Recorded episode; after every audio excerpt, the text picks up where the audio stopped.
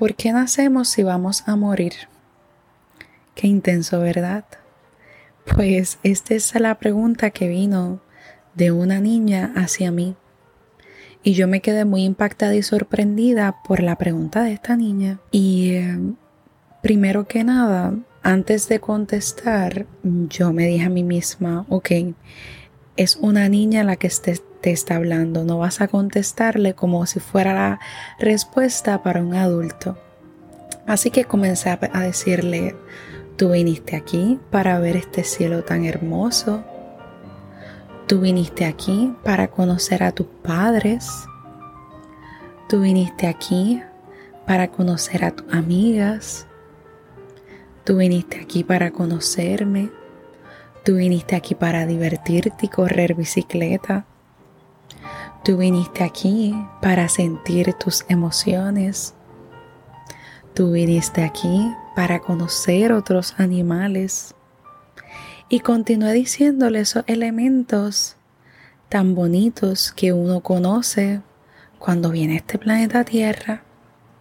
Conocer la naturaleza, conocer la playa, tocar la arena. Y dime tú si para eso no vale la pena uno nacer. Porque cuando nacemos y tú que estás aquí, que me estás oyendo, ya naciste, ¿verdad? Ya estás aquí.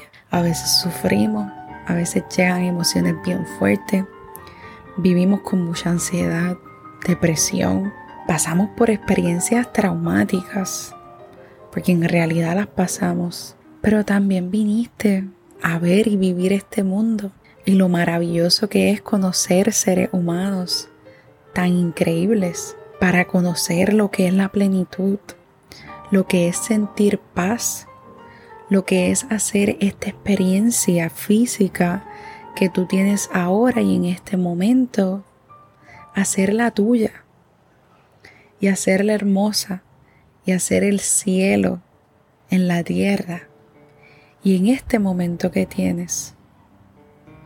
Así que no olvides que naciste para divertirte y sí, en el momento indicado, con los elementos indicados, tú vas a morir y eso es parte del proceso de la vida y del ciclo de vida y del ciclo que debes cumplir.